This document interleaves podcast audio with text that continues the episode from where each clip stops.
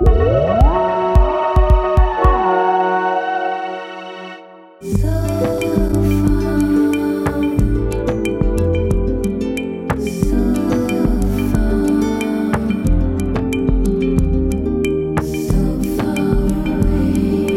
Ce midi, on parle création numérique. On vient d'entendre Universal Traveler, voyageur universel en français du groupe R.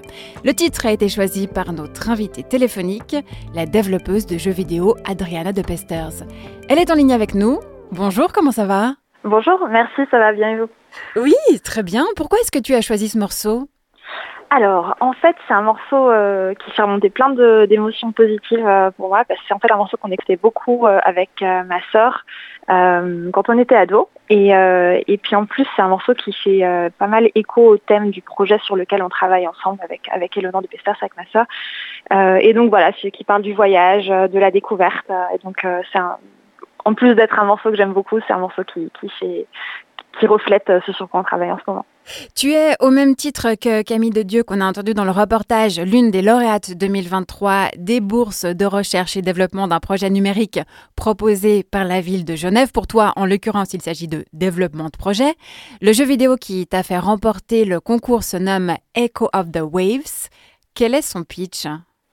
Alors, c'est l'histoire d'un jeune voyageur euh, qui en fait voyage en bateau d'île en île et qui euh, part en périple en fait pour en apprendre plus sur ses origines. Et euh, c'est un, un, jeu qui est basé sur les thèmes de la nature, de la musique, de la découverte. Et en fait, petit à petit, le joueur va en comprendre plus sur l'histoire du personnage principal et va pouvoir utiliser un, un instrument de musique en fait pour communiquer avec la nature. Voilà. En plus de ce financement, si Echo of the Waves a aussi reçu des aides de Pro Helvetia et du canton de Vaud, euh, selon toi, qu'est-ce qui fait la force de ce jeu? En quoi est-ce qu'il se démarque de ce qui se fait déjà? Alors, je pense qu'une des grandes forces du projet et ce qui attire euh, l'œil vraiment au, tout début, c'est vraiment le, le, visuel du projet. En fait, euh, donc c'est tout basé sur des dessins faits soit par iPad, soit de façon euh, à la main, euh, en aquarelle en fait, des dessins qui sont faits par, euh, par ma sœur. Et du coup, je pense que ce visuel pas mal l'attention. Et puis on a essayé de le mettre en valeur le plus possible, de garder un côté très organique, dans le, même si c'est du digital, de garder le côté organique du, papier. On ajoute par exemple des, des couches de, de, papier pour vraiment garder un côté fait main en fait, même si c'est du, du, numérique. Et, et, du coup, je pense que ça, ça interpelle. Ça, ça change un petit peu de ce qu'on voit d'habitude, euh, d'autres productions qui sont peut-être plus traditionnelles en 3D, voilà, qui, qui, sont, qui ont l'air un petit peu plus de jeux vidéo traditionnels. Donc je pense que la première impression euh, attire pas mal. Mhm. J'ai parlé de trois organismes subventionneurs. Tu m'as dit quand on préparait cette interview qu'il y en aurait d'autres parce que créer un jeu coûte cher. À combien s'élève un budget total? Et quelles sont les différentes étapes ou phases de création? Ouais, ouais. Alors ça, ça dépend évidemment des projets. On peut, ça peut aller jusqu'à dizaines, voire des centaines de millions pour des super productions. Mais après, à, notre échelle, donc de, de développeurs indépendants, c'est plutôt aux environs de quelques dizaines de milliers au strict minimum, mais en général c'est plutôt autour de centaines de milliers. Donc ça va très vite un budget parce qu'il faut une équipe euh, assez conséquente pour, euh, pour faire un jeu. Et, euh, et, du coup en général les étapes de production ça commence avec une pré-prod pendant laquelle on vraiment on effectue des recherches, on voit ce qui marche, ce qui marche pas, on prototype beaucoup, on teste des idées puis on voit que beaucoup marchent pas et puis du coup il faut les jeter et puis on teste d'autres choses qui marchent mieux. Ensuite il y a la production, c'est quand on est un petit peu plus sûr de, de la direction du projet puis du coup on peut se lancer en général ça dure de 1 à 2 ans de production. Et puis ensuite, il y a toutes les choses un petit peu plus, je dirais, euh, ennuyeuses qui viennent euh, à la fin du projet, qui sont la traduction du jeu, faire être sûr qu'il n'y a pas de bug, ça, ça prend quand même plusieurs mois. Et, et, donc voilà, donc être sûr que le jeu a la qualité requise pour être, pour être ensuite lancé sur le marché. Tu parles d'une équipe assez importante. Combien de personnes travaillent au développement d'un jeu et quels sont les corps de métier représentés? Alors euh, pour nous par exemple, il y a environ 5-6 euh, personnes. Euh, on a chacun nos, compétences précises. Donc moi je suis plus dans la programmation, le game design, ma sœur comme je disais pour les dessins. Et puis après il y a l'animation qui est très importante pour nous vu que c'est de la 2D, donc il y a vraiment on a besoin d'une grande qualité d'animation. il y a le sound design, donc tout ce qui est ajouter des sons aux éléments qui bougent, etc. pour rendre l'univers vivant. Il y a la musique évidemment aussi. Et puis après il peut y avoir de la narration aussi. Donc il y a des personnes qui se se spécialise en tant que narrative designer, qui se spécialise dans l'écriture de l'histoire et des dialogues avec les personnages secondaires, etc. Et puis ensuite, il y a tous les, tous les corps de métier qui sont autour, qui justement donc, travaillent à la traduction, la production, le management, euh, le testing du jeu, etc. Donc en général, c'est des équipes assez conséquentes.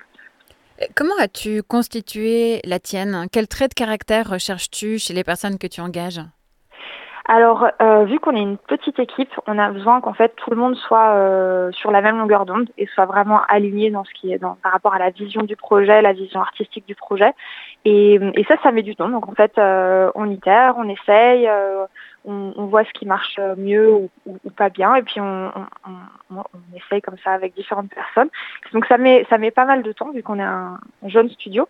Et puis et voilà, donc c'est au fil des rencontres, c'est souvent des personnes qu'on rencontre pendant des événements. Euh, on fait peu de démarches en ligne pour chercher des gens, c'est vraiment plus des gens qu'on connaît ou dont on a entendu parler, vu qu'on est une petite communauté de, développeurs en Suisse, euh, c'est assez soudé. Puis du coup, c'est souvent par du bouche à oreille, d'amis d'amis, etc. Donc c'est comme ça que ça marche. Et puis ça, ça permet de, d'avoir une émulation comme ça euh, au niveau du développement du jeu vidéo euh, local. Et ça c'est super c'est super de voir que ça que ça grandit comme ça petit à petit euh, en Suisse.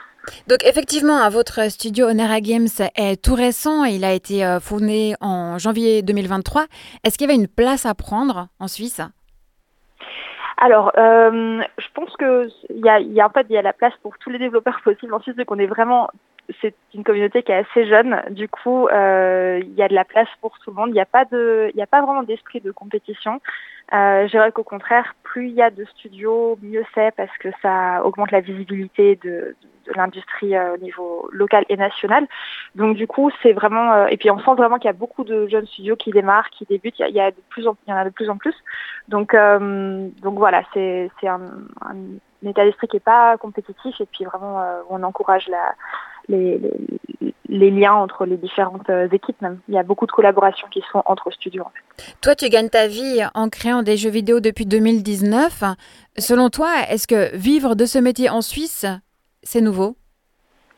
Je pense que c'est nouveau. Vu que je suis relativement récente, euh, je ne peux pas m'exprimer pour les, plus anciens. Je pense que les, développeurs les plus anciens sur, euh, dans le milieu suisse, ça fait peut-être une dizaine d'années qui, sont, qui font des jeux, peut-être même un peu plus. Mais euh, c'est relativement nouveau et euh, du coup, voilà, c'est quelque chose qui est tout à fait possible et euh, grâce au justement au financement des cantons, de la ville de Genève, de, différentes organisations comme ProLVC, etc., ça devient de plus en plus possible.